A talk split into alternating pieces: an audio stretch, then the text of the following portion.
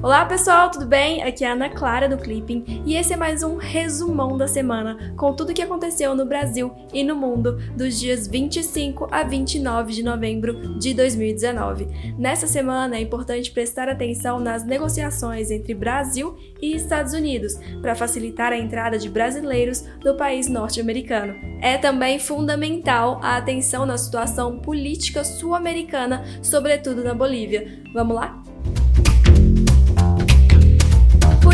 Externa brasileira.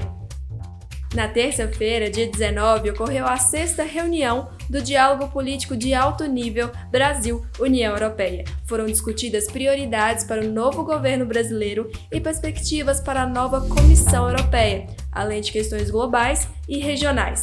Ambas as partes reafirmaram seu compromisso com o Acordo de Associação União Europeia-Mercosul. E vale lembrar, em junho de 2019 foi assinado o Acordo de Associação Mercosul-União Europeia, que possui três pilares: diálogo político, cooperação e livre comércio. O acordo aborda 21 temas diferentes, como tarifas para o mercado de bens, subsídios, compras governamentais e propriedade intelectual. O acordo constituirá uma das maiores áreas de livre comércio do mundo e apenas entrará em vigor quando ratificado tanto pelo Parlamento Europeu quanto pelo poder legislativo dos países de ambos os blocos. Na segunda-feira, dia 25, Brasil e Estados Unidos deram o primeiro passo para a participação brasileira no programa Global Entry de viajantes confiáveis, mantido pela Agência de Proteção das Fronteiras e Aduanas do Departamento de Segurança Interior dos Estados Unidos, cujo objetivo é permitir ingresso imigratório facilitado e automatizado de cidadãos previamente credenciados o Global Entry não substitui a exigência de visto, mas permite a liberação rápida no controle do passaporte no momento de chegada aos Estados Unidos. Na quarta-feira, dia 27, o chanceler Ernesto Araújo disse que o governo brasileiro está preocupado com os sinais emitidos pelo novo governo argentino em relação à essência do Mercosul. Se o segundo sócio do Mercosul tem uma visão tão incompatível quanto aquilo que consideramos a essência do Mercosul, precisamos pensar nisso, disse. No entanto, o chanceler Ernesto Araújo acrescentou que o Brasil quer a melhor relação possível com todos os países. Isso é um princípio basilar, afirmou. E vale lembrar, as origens do Mercosul estão na aproximação entre Brasil e Argentina durante a década de 80. O Mercosul é uma união aduaneira incompleta, pois possui exceções à TEC e os setores açucareiro e automotivo não fazem parte da zona de livre comércio. O Mercosul possui acordos extra-regionais com a Índia, Israel, SACU, Egito e Palestina, há quatro negociações extra-regionais em andamento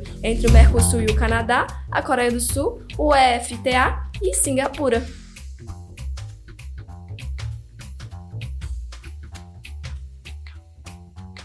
América Latina e Caribe. No sábado, dia 23, a Colômbia entrou no terceiro dia de protestos com confrontos entre manifestantes e policiais após dois dias de toque de recolher e relatos de saques isolados na capital, Bogotá. A lista de reclamações e demandas nos protestos que tomaram a Colômbia nessa semana é diversificada, incluindo questões econômico-sociais e questões de segurança. Na segunda-feira, dia 25, o Brasil acusou conhecimento do relatório da Comissão da OEA sobre a Nicarágua. Com mandato conferido pela 49ª Assembleia Geral Ordinária da OEA, a comissão concluiu que há alteração da ordem constitucional naquele país e que o governo nicaragüense tem atuado de forma sistemática para restringir os direitos de seus cidadãos.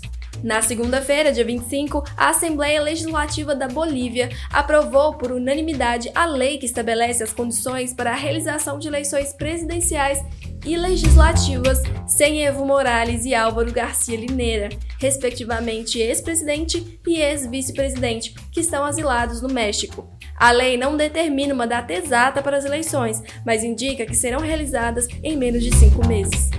Na terça-feira, dia 26, o Ministério das Relações Exteriores da Bolívia nomeou o primeiro embaixador para os Estados Unidos desde 2008, quando as relações diplomáticas com Washington azedaram no governo Morales. Essa nomeação ocorre em meio a uma reformulação dos laços internacionais da nação sul-americana que deixou de lado os aliados tradicionais Venezuela e Cuba. E vale lembrar, a Bolívia mergulhou no caos depois que a eleição presidencial de 20 de outubro foi envolta em polêmicas devido à alegação de que foi fraudada a favor de Morales, o que desencadeou protestos abrangentes contra ele. O primeiro líder indígena do país, Morales, que estava no poder desde 2006, deixou o cargo em 10 de novembro porque os protestos se espalharam. Uma auditoria internacional diz que a votação de outubro deveria ser anulada e que as forças policiais e os militares deixaram de apoiá-lo.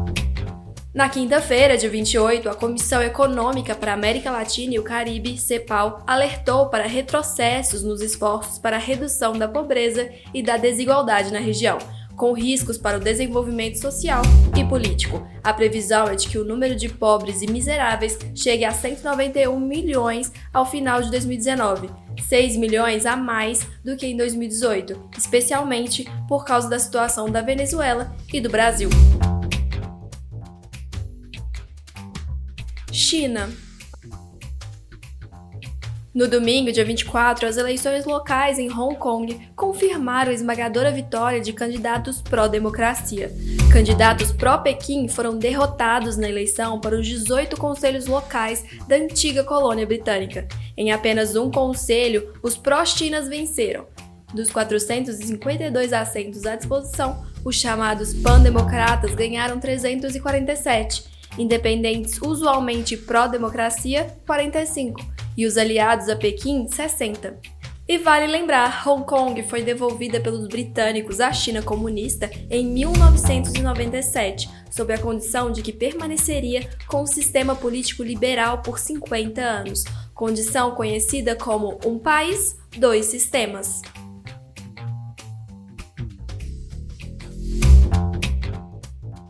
Estados Unidos na quinta-feira, dia 28, funcionários americanos revelaram que o governo do presidente dos Estados Unidos, Donald Trump, cortou substancialmente sua contribuição para o orçamento coletivo da Organização do Tratado do Atlântico Norte, a OTAN. Antes, os Estados Unidos contribuíam com 22% dos fundos da OTAN para os gastos de manutenção das sedes da organização e investimentos em segurança.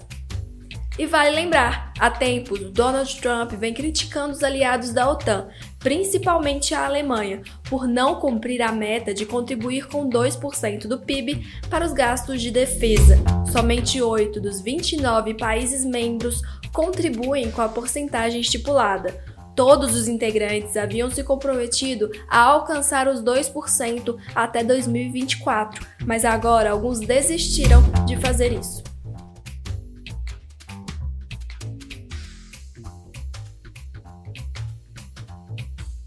Meio ambiente.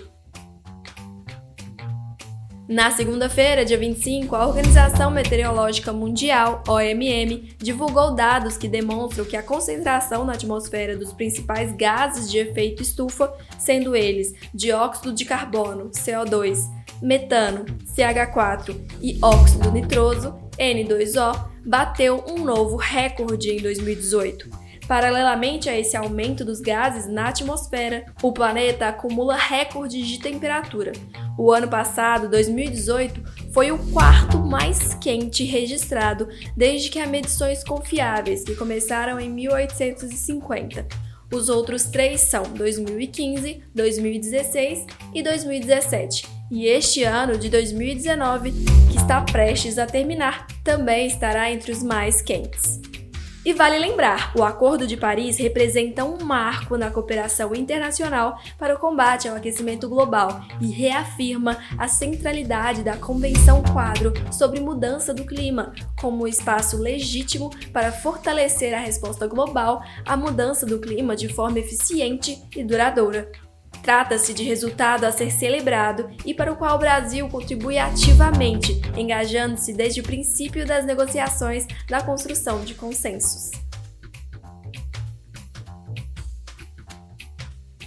União Europeia Na quarta-feira, dia 27, a chanceler federal da Alemanha, Angela Merkel, fez uma acirrada defesa da OTAN em resposta indireta às críticas do presidente francês Emmanuel Macron à Aliança Atlântica. Ela afirmou que a Organização do Atlântico Norte é hoje pelo menos tão importante quanto nos tempos da Guerra Fria e prometeu aumentar a colaboração financeira que a Alemanha dá à aliança para 2% do PIB até 2030, em conformidade com as demandas norte-americanas.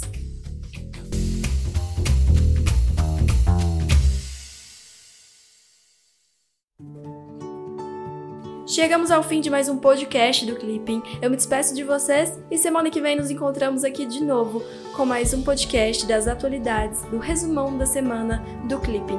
Tchau, tchau!